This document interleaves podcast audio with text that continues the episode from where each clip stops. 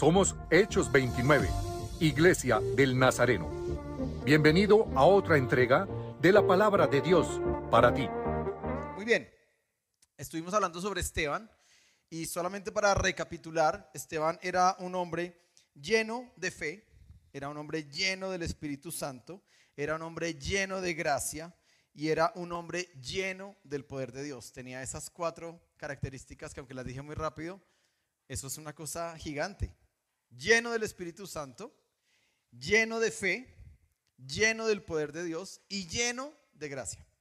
Pero Esteban tuvo un ministerio muy corto, porque nombraron los diáconos, ¿se acuerda? El pastor Cristian predicó anteriormente, el domingo anterior, y es una serie que va quedando ahí, estamos haciendo la serie en el libro de Hechos, y cuando uno entiende la historia de la, de la iglesia en los primeros 70, 80 años, uno entiende muchos de los principios que tal vez hoy en las iglesias se han perdido y tal vez nosotros desde hace seis años queremos como levantar una bandera para decir queremos ser una iglesia de hechos, del libro de hechos, una iglesia con esos principios. Tal vez las formas son diferentes.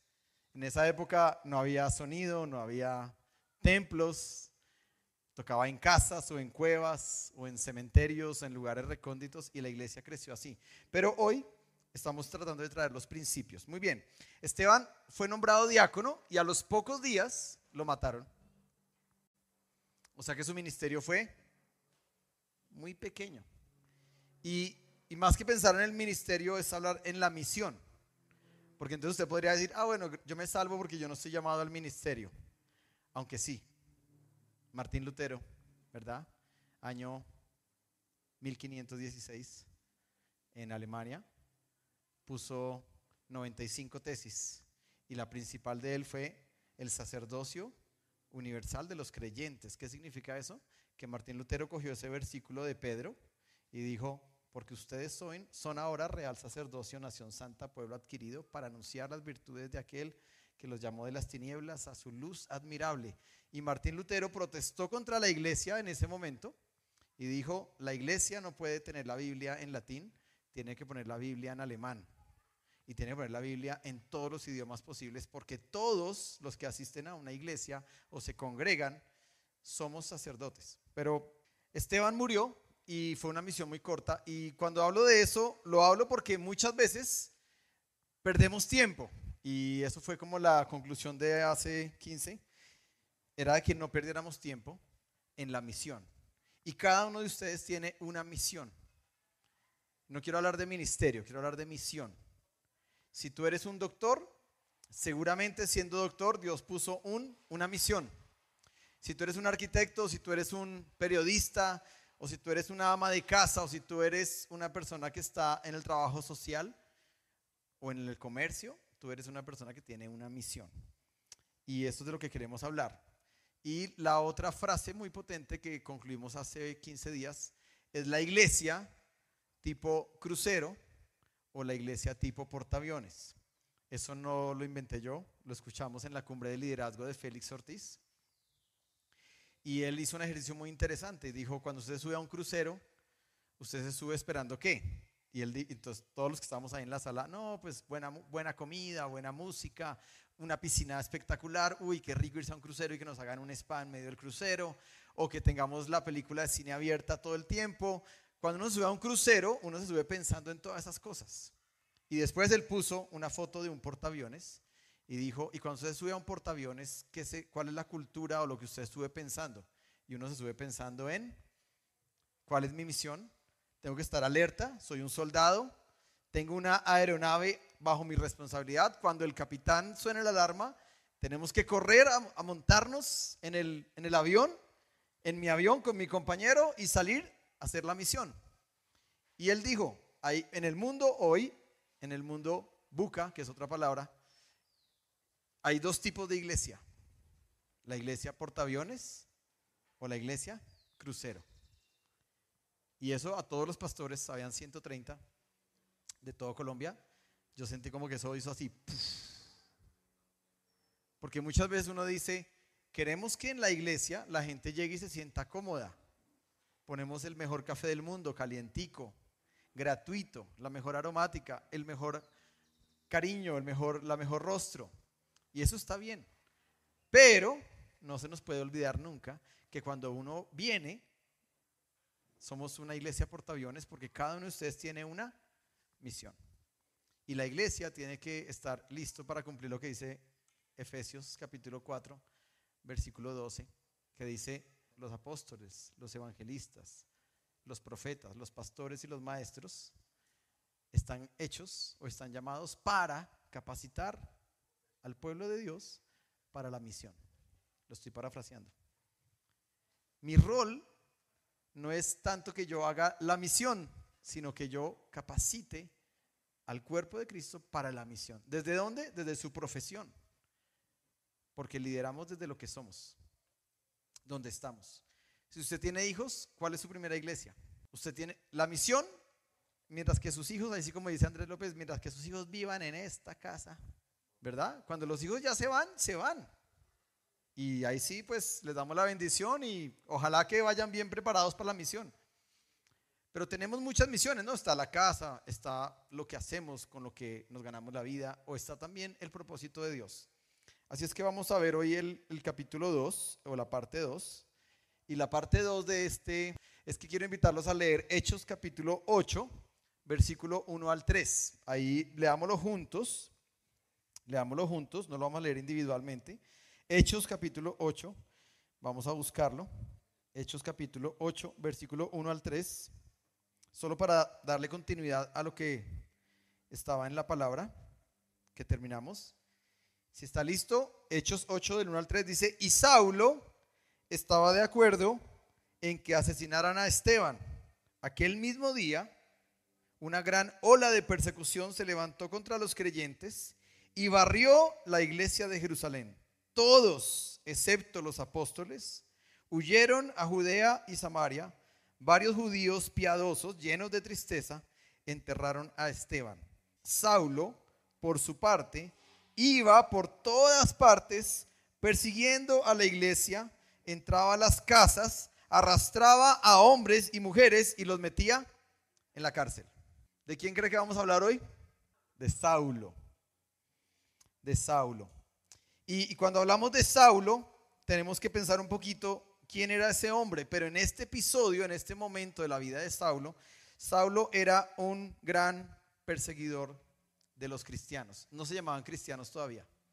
Por allá hasta el capítulo 10 de Hechos vamos a encontrar la palabra cristianos. Se llamaban los del camino. O sea, era más despectivo. Allá, los del camino. ¿Sí? Esos así se llamaban. Saulo vio que mataron a Esteban y estuvo de acuerdo. Es más, Saulo cuidó la ropa de la gente que se quitó los abrigos o las túnicas. Se quitaron las túnicas para poder coger las piedras más grandes para coger a, Esteban y matarlo. Saulo les cuidó la ropa ¿Cuándo empezó la persecución de la iglesia? De lo que leímos. ¿Cuándo empezó la persecución de la iglesia? Dice, ese mismo día. O sea que la misión de Esteban termina y comienza otras misiones, pero empieza la persecución. Todos los cristianos, todos, excepto los doce, huyeron. Salieron corriendo, les dio miedo, les dio pánico, ¿no?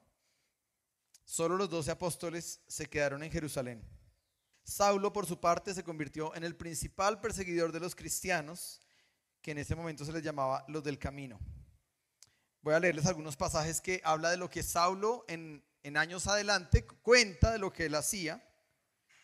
Dice acá que Saulo estaba furioso y amenazaba con matar a todos los seguidores del Señor Jesús. Por eso fue a pedirle al jefe de los sacerdotes cartas de permiso para poder ir a Damasco y a perseguir a todos los que se fueron. Imagínense la escena.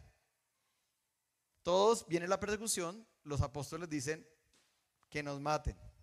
Es más, para Pedro, no sé si es segunda de Pedro capítulo 1, dice que para Pedro era un honor sufrir golpes cada vez que lo golpeaban porque se sentía que estaba siendo igual que su maestro, Jesús. Así es que todos se van, Pablo pide permiso y él quiere irse a Damasco persiguiendo a toda la gente que decía creer en ese Jesús. En Hechos 22.4 dice Pablo, contando su historia, yo perseguí a los seguidores del camino, acosando a algunos hasta la muerte y arresté tanto a hombres como a mujeres para arrojarlos en la cárcel. En Hechos 26, 9 dice, yo solía creer que mi obligación era hacer todo lo posible para ponerme al nombre de Jesús de Nazaret. Por cierto, eso fue justo lo que hice en Jerusalén. Con la autorización de los sacerdotes principales, hice que muchos creyentes de allí fueran enviados a la cárcel. Di mi voto en contra de ellos cuando los condenaban a muerte. Muchas veces hice que los castigaran en las sinagogas para que maldijeran a Jesús. Estaba tan violentamente en contra de ellos que los perseguí hasta en ciudades extranjeras. Esa es la historia de un hombre contando lo que hacía antes de conocer a Jesús. Y Hebreos es un libro en el que dice que los primeros cristianos eran sacados de sus casas, arrastrados con sus hijos pequeños, los metían en los circos romanos y toda la gente de Roma veía cómo los leones salían y se comían a los cristianos, familias enteras. Piensen sus hijos. Dice el libro de Hebreos que muchos de ellos se tomaban de las manos, el papá con la mamá y sus hijitos, mientras que iban a soltar a los leones y comenzaban a adorar a Dios. Imagínese usted ver a sus hijos siendo despedazados por un león. Esa fue la historia de la iglesia primitiva. Pablo fue el de ese equipo. Y quiero ponerle bien gráfica la historia de Pablo para llegar a donde tenemos que llegar. Pablo, ¿quién era Saulo de Tarso? Entonces voy a dar algunas características muy rápidas, eh, porque no es el personaje principal hoy. Saulo tenía dos nombres, Saulo y Pablo. Saulo, muy interesante, era su nombre hebreo. Acuérdense que los hebreos le ponían los nombres a los hijos después de que Dios les mostraba el propósito específico de su hijo. Interesante, ¿no? Para las que todavía no han tenido hijos y quieren tener. Ojalá que usted pueda pedirle al Señor. Imagínese llegar usted a conocer el propósito específico de su hijo. ¿Por qué? Saulo significa llamado o invocado en hebreo. O sea que los papás de Saulo, de alguna manera, cuando oraron le pusieron Saulo, que era el nombre hebreo, pensaron que Pablo iba a ser un hombre llamado. Pero Pablo era el nombre romano. Pablo tenía dos nacionalidades, era judío y era romano. Y Pablo significa pequeño o poco. Y yo creo que Pablo, en el desarrollo de su vida ministerial, prefirió llamarse Pablo a llamarse Saulo por un tema de humildad. Porque Pablo dijo, yo soy el menor de los doce apóstoles. El, el que entré así como cuando ya están cerrando la puerta y Pablo decía, yo soy ese. Pablo nació entre el 5 y el 10 después de Cristo. ¿Cuándo nació Cristo? En el año cero. Entonces, ¿cuántos años le llevaba Pablo a Cristo? Cinco. O sea, que eran de la misma generación. Cinco o diez, más o menos, pero yo creo que estaba muy cerquita al cinco. O sea que Pablo y Jesús eran contemporáneos. O sea que si Jesús murió a los 33, ¿cuántos años tenía Pablo cuando pasó todo lo de Esteban? Por ahí 38, 40, más o menos, ¿no? Mire esto, Pablo tenía doctorado en Cinco cositas muy sencillas. Era un doctor en teología.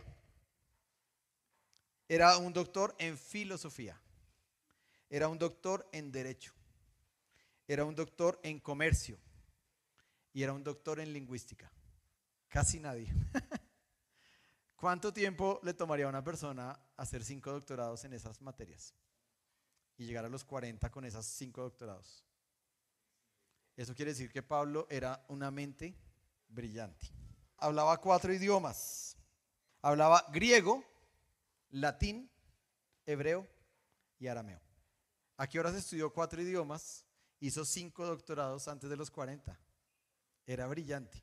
Si a usted le gusta el conocimiento, usted puede ser un Pablo. Pablo escribió 13 de los 26 libros del Nuevo Testamento. O sea, el 50%. ¿A qué horas escribió 13 libros? ¿A qué horas plantó por lo menos cinco o seis iglesias de las más reconocidas, Galacia, Éfeso, Filipenses, Tesalonicenses, Corinto. Era un tipo, yo creo, ¿no? Yo lo describo así, era un tipo apasionado por lo que hacía. Cuando era malo, era malo con ganas, con toda. Porque es que uno puede ser líder para lo bueno, puede ser líder para lo malo. Pero ese fue Pablo, ¿no? Era fariseo. Y la palabra fariseo, que suena como feo hoy, ¿verdad? Cuando se le dicen, uy, no sea tan fariseo, lo están insultando. Lo están insultando bíblicamente. No, bíblicamente no lo están insultando, lo están insultando en la tradición. Bíblicamente los fariseos fueron buenos. No todos eran fariseos. Los fariseos se organizaron, surgen en el periodo intertestamentario entre el Antiguo Testamento y el Nuevo Testamento, y surgen como un partido de resistencia cuando los judíos fueron perseguidos hasta la muerte. Otra, otra persecución. Entre el Antiguo Testamento y el Nuevo Testamento pasaron 400 años. Y el libro de Malaquías termina el Antiguo Testamento diciendo, ya no habrá más visión, ya no habrá más palabra de Dios. Y el pueblo se quedó y perdió eso. Y, y hoy y hoy mis hijos a veces me preguntan, papi, pero ¿por qué en esa época el ángel se aparecía y le hablaba a la gente y hoy no pasa eso? Porque en Malaquías dice, se acabará la visión debido a toda la terquedad del pueblo. Y en esos 400 años surgen los fariseos como un grupo de resistencia. En el año 175 antes de Cristo, son datos de historia, el rey que estaba en ese momento, el rey de Siria, da la orden que a todo judío que se le encontrara un libro de la ley, o sea, una Biblia judía, tenían que matarlo, junto con su familia. Y los fariseos fueron el grupo que hizo la resistencia en esa época. En Primera de Macabeos, uy, este nombre va a decir, ¿y ese nombre de dónde lo sacó? De un libro histórico, un libro apócrifo, que no es un libro inspirado, pero es un libro histórico. Dice en Primera de Macabeos 1, del 41 al 64, Dice, el rey publicó entonces en todo su reino un decreto que ordenaba a todos formar un solo pueblo, abandonando cada uno sus costumbres propias. O sea, ¿qué tienen que hacer los judíos? Olvidarse de su Dios, olvidarse de sus costumbres. Todas las otras naciones obedecieron la orden del rey y aún muchos israelitas, muchos, aceptaron la religión del rey, ofrecieron sacrificios a los ídolos y profanaron el sábado, o sea, el sabbat. Por medio de mensajeros, el rey envió a Jerusalén y demás ciudades de Judea decretos que obligaban a seguir costumbres extrañas en el país y que prohibían ofrecer holocaustos, sacrificios y ofrendas en el santuario que hacían profanar el sábado. Las fiestas, el santuario y todo lo que era sagrado mandaban construir altares, templos y capillas para el culto idolátrico, así como para sacrificar cerdos y otros animales impuros, dejar sin circuncidar a los niños y mancharse con toda clase de cosas impuras y profanas, olvidando la ley y cambiando todos los mandamientos. Sigue el libro de Primera Macabeos, yo no lo voy a leer, pero solamente le quiero dar ese contexto. Los fariseos fue un buen grupo. ¿Cuál fue el problema de los fariseos? Hay un predicador que dice, todos los hoy cristianos tenemos un fariseo adentro. Y yo a veces pienso en eso en mí. Todos tenemos un fariseo adentro. Los fariseos fueron buenos, pero se dedicaron a observar más la letra que el corazón. Y ahí fue donde se desviaron. Entonces decía, aquí dice que hay que hacer esto y el que no lo haga está en pecado. Y se olvidaron de entender. Ellos defendían la doctrina de la predestinación que estimaban compatible con el libre albedrío. Ellos creían en la inmortalidad del alma ellos creían en la resurrección. Ellos creían en la existencia de los espíritus, en las recompensas y en los castigos en el mundo de ultratumba, en las almas de los malvados que quedaban apresadas debajo de la tierra, mientras los justos revivirían en cuerpos nuevos. Centraban, y ahí fue donde está el problema, centraban su religión en la observancia de la ley, enseñando que Dios solamente otorga gracia a aquellos que se ajustan a sus, preceptos. Pablo era fariseo. Muy bien, Hechos 9. Esto sí lo vamos a leer individualmente.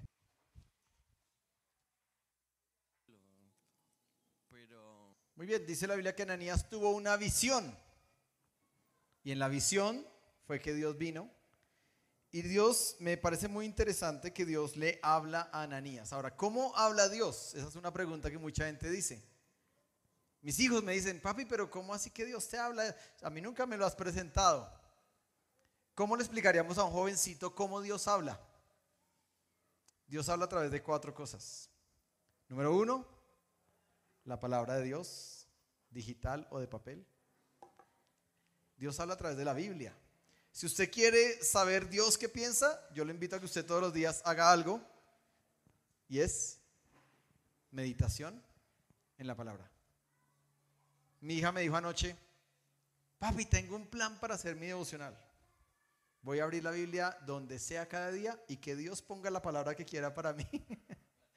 y yo le dije, no, no, no, Sofi, así no funciona. Porque si hoy habláramos de Ananías sin tener el contexto de Esteban, sin tener el contexto de Pablo, es muy difícil entender la Biblia. ¿Qué tal que uno abra la Biblia donde diga, y Judas se ahorcó?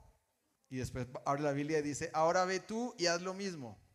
Entonces, a través de la Biblia, a través de la oración, cuando oramos, y por eso Hechos 29 promueve muchísimo la oración congregacional los martes, los jueves y próximamente los domingos, aquí vamos a tener un tiempo de oración. Dios habla a través de líderes espirituales y a veces uno está sentado tomándose un café con alguien y de pronto Dios comienza a hablar y esa persona comienza, tú sientes que esa persona te está diciendo cosas que tú necesitabas escuchar. O Dios habla a través de las circunstancias. Estamos orando por algo y de pronto pasa algo y uno dice, uy, no puede ser. Esto es una confirmación de algo que Dios me está diciendo que tengo que hacer. O sea que Dios habla a través de cuatro cosas. Dios le habló a Ananías, pero lo más lindo es cómo contestó Ananías. ¿Qué dijo? La primera frase que dijo en la Biblia de las Américas, que es la más acercada a los originales, dice, Ananías. Y él dijo, heme aquí Señor. ¿Qué dijo? Bueno, como ya estamos en Colombia y han pasado tantos años, usted no tiene que decir, heme aquí, Señor. Pero usted puede decir, o, si estuviéramos en Ecuador, usted diría, eh, si usted fuera un chico de 30, diría, para las que sea. Pero lo que Dios le dice, lo primero que Dios dijo fue que le dijo su nombre, Ananías. Eso quiere decir que las misiones son particulares, singulares.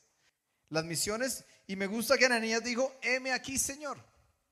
Y, vamos a sacar un, un principio, voy a tratar de esbozar un principio de cómo contestarle a Dios y cómo encontrar la misión.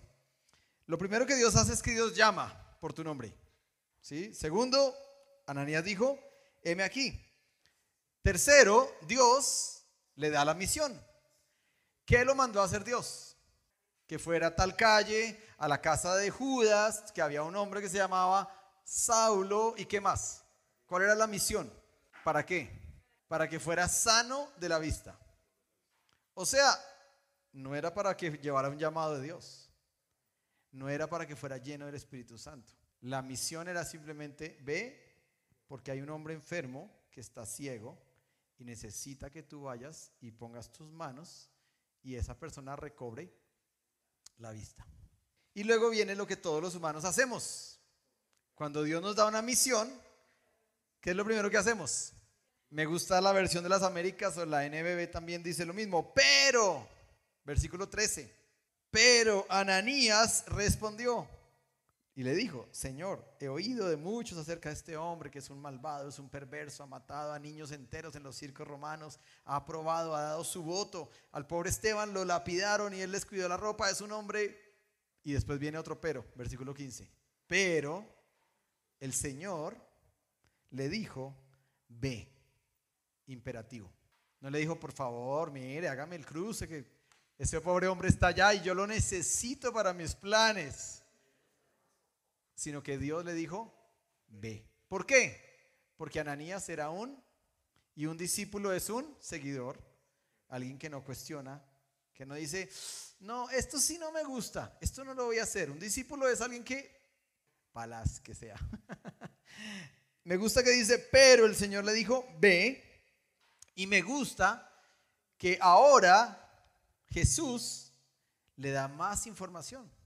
Si usted se da cuenta, la primera misión era, vaya, porque hay un hombre que está ciego, ponga sus manos y ore, punto final. Pero ahora le dice, ve, porque él, o sea, Saulo, me es un instrumento escogido. ¿Cuál era el significado de Saulo en hebreo? Escogido. porque Él me es un instrumento escogido. ¿Para qué? Para llevar mi nombre en presencia de los gentiles. ¿Quiénes son los gentiles? Nosotros, los no judíos. A menos de que su papá sea un judío de pura cepa, usted es un gentil. Porque Él es un instrumento escogido para llevar mi nombre en presencia de los gentiles, de los reyes y de los hijos de Israel. Imagínense la misión de Pablo. Y aquí hay otro principio. A veces los líderes espirituales conocen primero la misión de las ovejas. Porque Dios no le había dicho a Saulo la misión, pero sí se la dijo a... Y le dijo un pedacito muy difícil. Ese yo sí quisiera liquid paper para mi Biblia. Porque yo, porque yo le mostraré cuánto debe sufrir por mi nombre. ¿Cuál era la misión de Pablo? Hablarle a reyes. Imagínese ese honor. Las cortes de los reyes abriéndose para Saulo. Pero el costo iba a ser todo. Entonces, ¿cuál era la misión de Ananías? La misión de Ananías, parte A, era poner las manos para que se sanara Pablo. Parte B era darle a Pablo el llamado de Dios. Entonces, esto es como el estándar, y quiero que esto lo piense para su vida. Dios tiene una misión con usted. ¿Cuál es su misión? Parte 1 ya lo vimos. Dios tiene una misión. Ponemos peros. Pero. Y la puse así porque el susto cuando uno la entiende es, uy, no, Señor, de verdad, a mí, mejor escoge al otro. Yo estoy bien aquí. Hay mucha gente en el mundo. Ponemos los peros, ¿no? Ananías dijo, pero este hombre es malvado, este hombre es terrible. ¿Cómo me vas a mandar que vaya y ponga sus manos? Ponemos los peros. ¿Qué hace Dios? Vuelve y nos dice, ve porque esa es tu misión. Punto final, ve, imperativo. Y ahí, y ahí se abre un mapa de dos opciones. Los que obedecen y los que, los que no obedecen. Sencillo, binario, blanco o negro.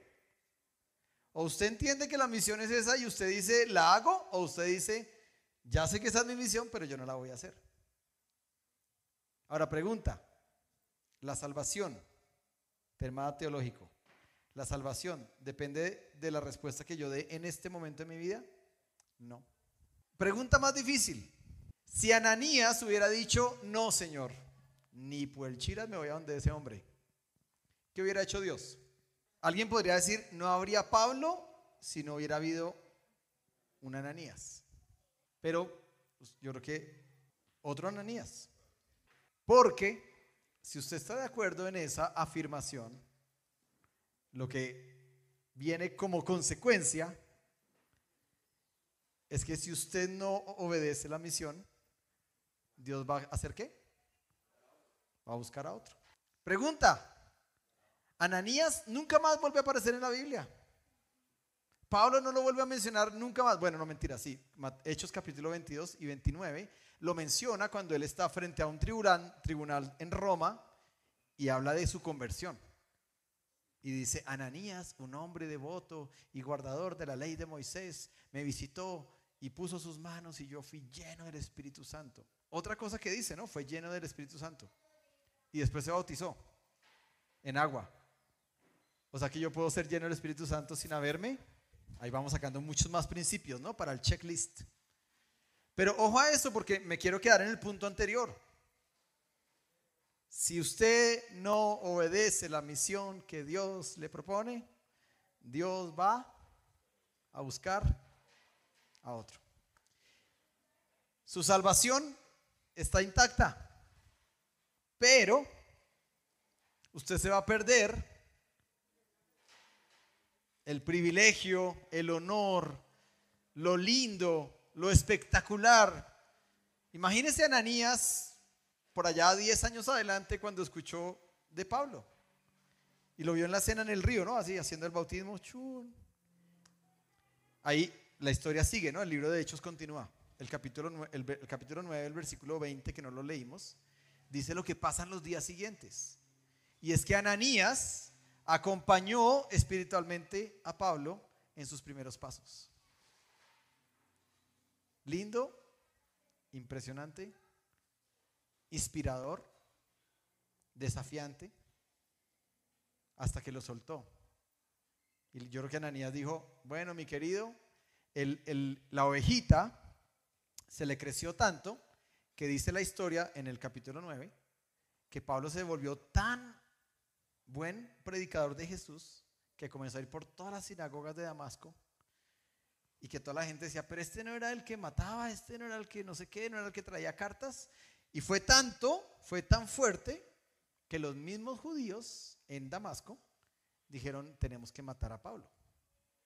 Hicieron un complot contra Pablo y Pablo tuvo que, y se fue a Jerusalén a conocer a Pedro. Y Pedro no lo quería ver, ni en pintura. Le estoy contando la historia y seguramente en la serie puede que más adelante hablemos de esto. Pero solo para llevarlo al, al remate, hubo otro hombre que le ayudó a Pablo a llegar a Pedro. Y se llama Bernabé. Pero bueno, paramos ahí la historia. Solo yo quiero animarlo a que usted piense en que cuando usted llega a este punto, el árbol se abre en dos. O usted aplica la fe y la obediencia, o usted aplica lo contrario a la fe y la obediencia. ¿Es sí o no? ¿Qué es lo contrario de la fe? La incredulidad. ¿Y qué es lo contrario a la obediencia? La desobediencia. Entonces, o usted toma este camino, o usted toma ese camino. Y cada camino lo va a llevar a la parte final. La parte de arriba es, Dios busca a alguien más. Y sería muy triste. Su salvación está intacta. Pero Dios va a buscar a alguien más. O usted coge el camino de la fe y la obediencia y tiene una vida exitosa. Y voy a decir esto porque usted dice, ¿cómo así una vida exitosa? Bueno, me toca definir qué es éxito. Y yo creo que si usted entiende lo que pasó con Esteban y si usted entiende lo que pasó con Ananías y si después va a entender lo que pasó con Pablo o con Pedro o con todos los que creyeron en Jesús, éxito, dos puntos, según la Biblia, se define así. Éxito es descubrir mi misión, que es particular, es para José Luis Becerra, es mi misión. Éxito es descubrir mi misión, la que Dios le sopló a mi mamá cuando yo estaba en la barriguita de ella, y cumplirla. Eso es una vida exitosa. Éxito no es tener dinero, no es tener posición, no es tener reconocimiento, no es tener casas, carros, no es tener viajes. Éxito bíblicamente, yo sé que esto suena como, como contracorriente, porque el mundo en el que estamos todo el tiempo nos está disparando por temas materiales, pero Jesús dijo, ¿de qué le sirve al hombre ganar el mundo entero si pierde lo único que no debería perder? Entonces, éxito esto fue un descubrimiento, esto que estoy diciendo fue un descubrimiento para mi propia vida hace como unos 10 años. Yo entendí esta definición, la traje a mi vida y dije, yo voy a vivir con esta definición para mi vida. Éxito no es cuánto dinero yo tenga o cuántos carros o casas o lo que yo sea o fama o popularidad yo tenga. Éxito es que yo llegue ante el Padre Celestial y el Padre me diga, José Luis, buen siervo y fiel entendiste, descubriste y actuaste con fe y con obediencia. Esteban y Ananías son dos personas que aparecen y desaparecen muy rápido en la historia de la primera iglesia, pero sin duda dejaron una marca indeleble que hasta hoy es leída por miles de personas. Y vamos con esta última. Es una frase que les quiero dejar. Ese es el corazón de la enseñanza hoy. La misión de Dios para ti siempre va a demandar dos pasos. Fe y obediencia. Creer, o sea, créetelo. Créetelo. Y segundo, actúa. Y actuar no es actuar no es bueno, voy a orar más. No, actuar no es eso. Actuar es lo que Ananías hizo. Cerró la puerta de su casa, se puso su ropa, Fue, caminó, llegó a la casa de Judas, golpeó, le abrieron, vio ahí al hombre, se arrodilló, le puso las manos y le dijo, querido Saulo, yo estoy aquí porque Dios me mandó con una misión, recibe el Espíritu Santo y se sano de los ojos y chao. Una cosa que yo, con la que yo me quedé cuando estaba preparando este mensaje. Alfa, alfa, para mí, es el recorrido que hacemos en ayudar a la gente que está como Saulo un poquito con las vendas. Y me gusta pensar en que yo digo, yo, yo le preguntaba a Dios, bueno, ¿por qué? ¿Qué tenía que ver la vista con el llamado de Saulo? ¿Por qué le quitó la vista? ¿Por qué no le lo dejó paralítico? ¿Le puso un pie tronchado? Y lo que yo concluyo es porque cuando no podemos ver, sí o sí tenemos que empezar a hacer un ejercicio diferente y es comenzar a mirar hacia adentro. Y yo creo que esos días, no se, no se sabe cuántos días pasaron, Saulo hizo un proceso de mirar hacia adentro y de entender que había algo mucho más grande que lo que él había pensado. Y, ser capaz de reaprender. Y no sé si se acuerdan lo que nos enseñaron el mayor, uno de los principales futuristas, dijo hace, durante la pandemia, dijo, los analfabetas de esta época no es la gente que no sepa leer ni escribir. Los analfabetas son las personas que no son capaces de desaprender para reaprender. Esta no es una frase de la Biblia, no es de Dios, es de un futurista. Solo se la lanzó porque en la cumbre del liderazgo Félix la compartió. Y eso nos hace pensar que cuando Saulo estaba ahí tirado, como usted lo vio en la película, imagínenselo así, yo creo que Saulo sin vista, ciego, imagínense hacer chichi ciego, comer ciego, vestirse ciego, caminar ciego.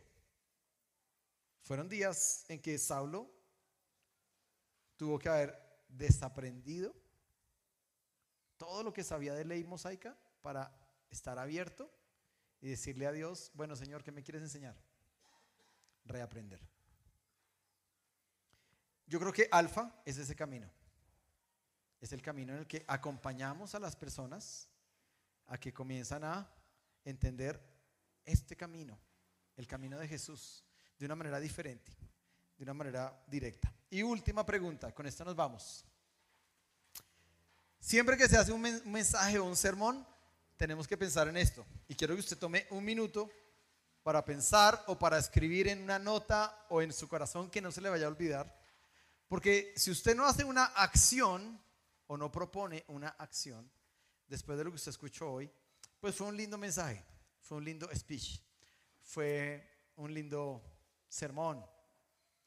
Y salimos y decimos, ah, qué linda palabra, pero no hay una acción.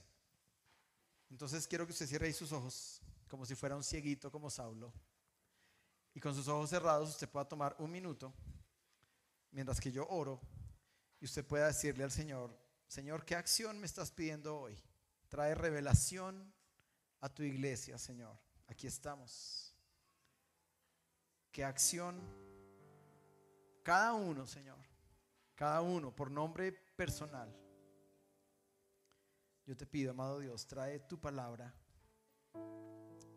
¿Cuál es ese paso de fe y de obediencia que tal vez yo hoy tengo que tomar?